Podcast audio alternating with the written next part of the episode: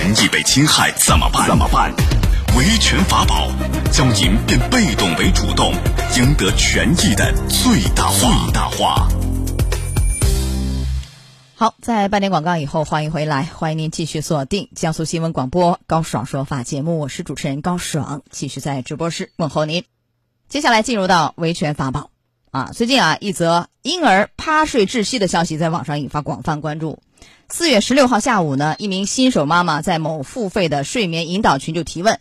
说小孩呢啊翻身趴着睡觉一直在哭，向群内老师求助。哎，这个网友回答说不是大哭就没事儿。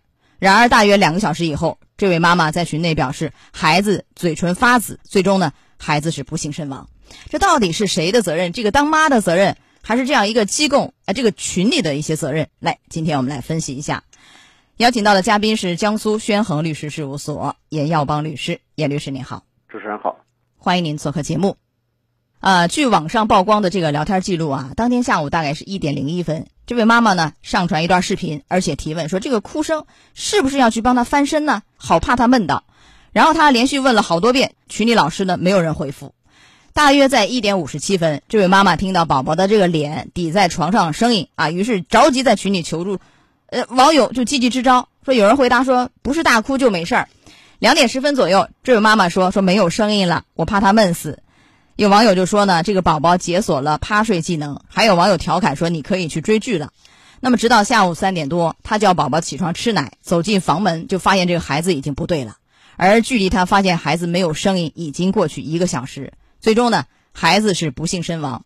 事发以后，这位妈妈还继续在群里提问，说结扎以后还能再生吗？老天怎么这么对我？我的女儿才三个月，啊，这是一个什么样的一个群呢？我来介绍一下。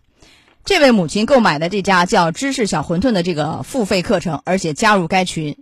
那么这家机构呢，提出一套宝宝睡眠理论啊，其中有一个观点是，宝宝在几个月的时候会有一个翻身倒退期，在这个阶段呢，宝宝晚上睡觉会不停的翻身，直到宝宝会趴睡，才算完成了啊这个解锁趴睡这样一个任务，就结束倒退期。而在这样的一个群里，曾经有妈妈就说到：“说一旦不按照这个要求做，会被贴上你是不合格妈妈的标签，甚至被踢出群。”在四月十九号啊，知识小馄饨的团队发表声明说，网传信息不实。这个声明当中说呢，孩子直接死因并非是趴睡，说早前购买的育儿咨询服务已经在三月三十一号停止了，而且和当事母亲沟通过，孩子的死因具体是不便透露。你看啊，我们首先来问一下，就是你售卖这样的一个课程的机构有没有相关资质？不得而知。群里老师是否具备专业的育儿资质？也不得而知。这个机构是否在这样一个事件里要担一定责任？您分析一下。呃，从目前这个资讯来看的话，这个育儿机构收取所谓的咨询费用，呃，显然是违规的，是非法经营的。他没有一个合法的一个理由，或者说合法的资质来进行收费。呃，原因是什么？如何来判断是没有资质来收费？是因为它仅仅是一个微信群，还是说什么样的原因？是的，因为就是说仅仅是一个微信群，没有，因为对于这种呃护理机构的这个相关的资质要求还是比较严格的。从目前情况来看，没有这方面的信息能够显示他们有合法的收费的权利。啊，那如果说没有资质是吧？那么这样的就是我又没有一些营业这个执照啊、资质等等，我就搞了这么一个群。那么这个就是违法，那违法要在这个事件里头担多大的责任？孩子已死三个月大，小婴儿啊，就这个死亡的这个事情上担的是什么责任？因为没有资质是另外一个层面，比如说行政处罚，两个两个概念两条线。对，啊，呃，从目前的这个情况来看呢，就是这个母亲啊，在咨询这些情况过程当中，呃，群里面并没有进行一个及时的所谓的解说。而事实上，在我们日常生活当中，对于这些事情，呃，并不是一定要需要这些所谓的咨询群来解决的。因为对于小孩这种护理，应该来讲，作为一个妈妈来讲，她有一个正常的一个技能。所以在本案当中，对于这个小孩的非正常的一个死亡呢，主要责任是在于妈妈，而并不在于这个咨询群。那为什么说这个不在于这个？咨询的群呢？首先，如果呃按照您说没有资质，显然是有问题。但是您认为和孩子死亡的原因之间没有一个直接的因果关系，是这个道理吗？对，并不是因为他这个咨询群的原因导致小孩死亡，这是一个最根本的。啊，但是我们假设，如果说这个群啊，这个机构没有资质啊，去公开去授课也好，对吧？嗯。这个没有，同时对这个母亲有误导，因为前面都说了，他们有一套理论，似乎所有在群内的这个妈妈都是思维被被你说被通话也好，怎样也好，是吧？可能都按照那个去做，这个难道不是一种误导吗？引导错误的指挥，因为据说孩子在六个月以前，其实按照科学理论是不可以趴睡的啊。今天有报道，那么这种难道和孩子的死因都没有一丁点儿的因果关系吗？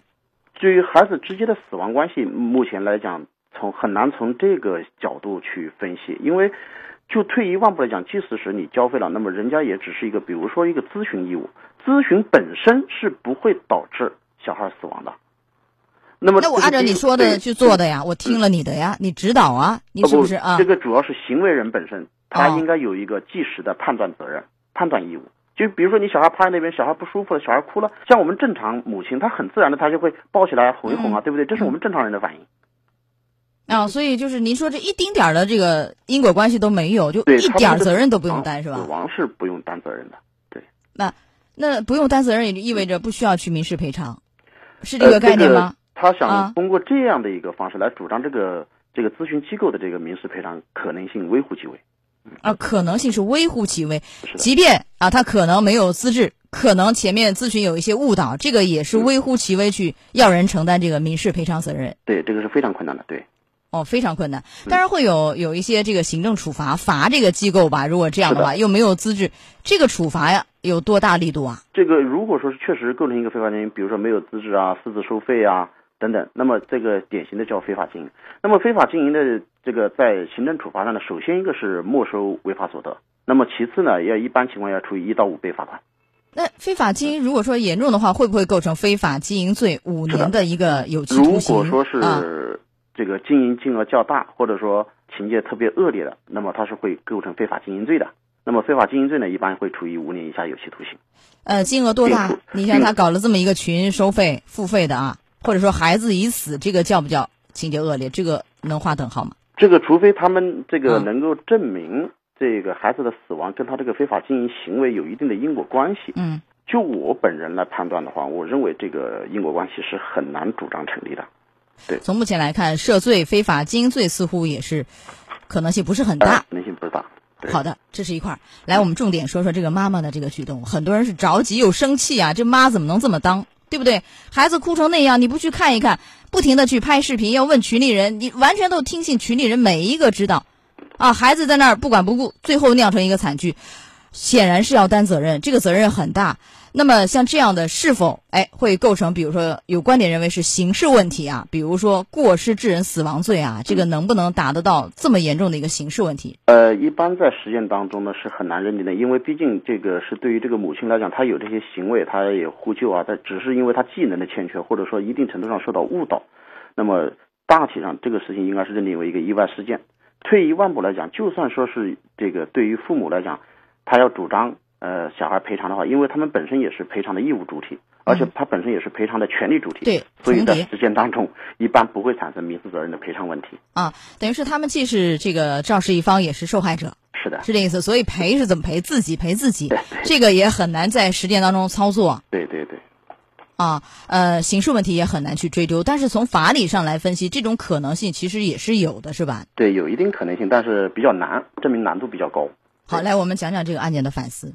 那就是完全可以避免吧，这样一个案件完全可以避免这个悲剧。是完全能够避免的一个悲剧。首先，一个对于这种护理幼儿的事情，呃，一般情况下，作为这个生活育儿技能啊，应当向正规的医院去咨询。而且现在我们国家在这一块也有很多正规的教育培训，就是说对于小孩幼儿怎么去去抚养，这是一个。第二个呢，也参照有经验的人，比如说老年人的生活经验，这个都是能够正常的履行一个护理职责的。所以本案呢也是极为罕见，就是。就没想到，大家都是恨呐，恨这个妈呀，说急呀，是不是啊？对不对？所以就是要有基本的生活常识判断。孩子在哭，赶紧去看一看，不要什么迷信，听信某一个群某某某某老师所说啊。是的，遵循医嘱，遵循科学。好，来到这儿结束我们的维权法宝，也非常感谢严耀邦律师。好，叶律师再见。再见。高爽说法节目收听时间，首播 FM 九十三点七，江苏新闻广播，十五点十分到十六点。复播 AM 七零二江苏新闻综合广播二十二点三十到二十三点。想咨询法律问题和主持人高爽互动，请下载大蓝鲸 APP 到高爽的朋友圈。节目微信公众号“高爽说法”，网络收听方式：江苏广播网三 w 点 vojs 点 cn。智能手机下载大蓝鲸 APP 或蜻蜓、喜马拉雅等，搜索“高爽说法”，可随时收听。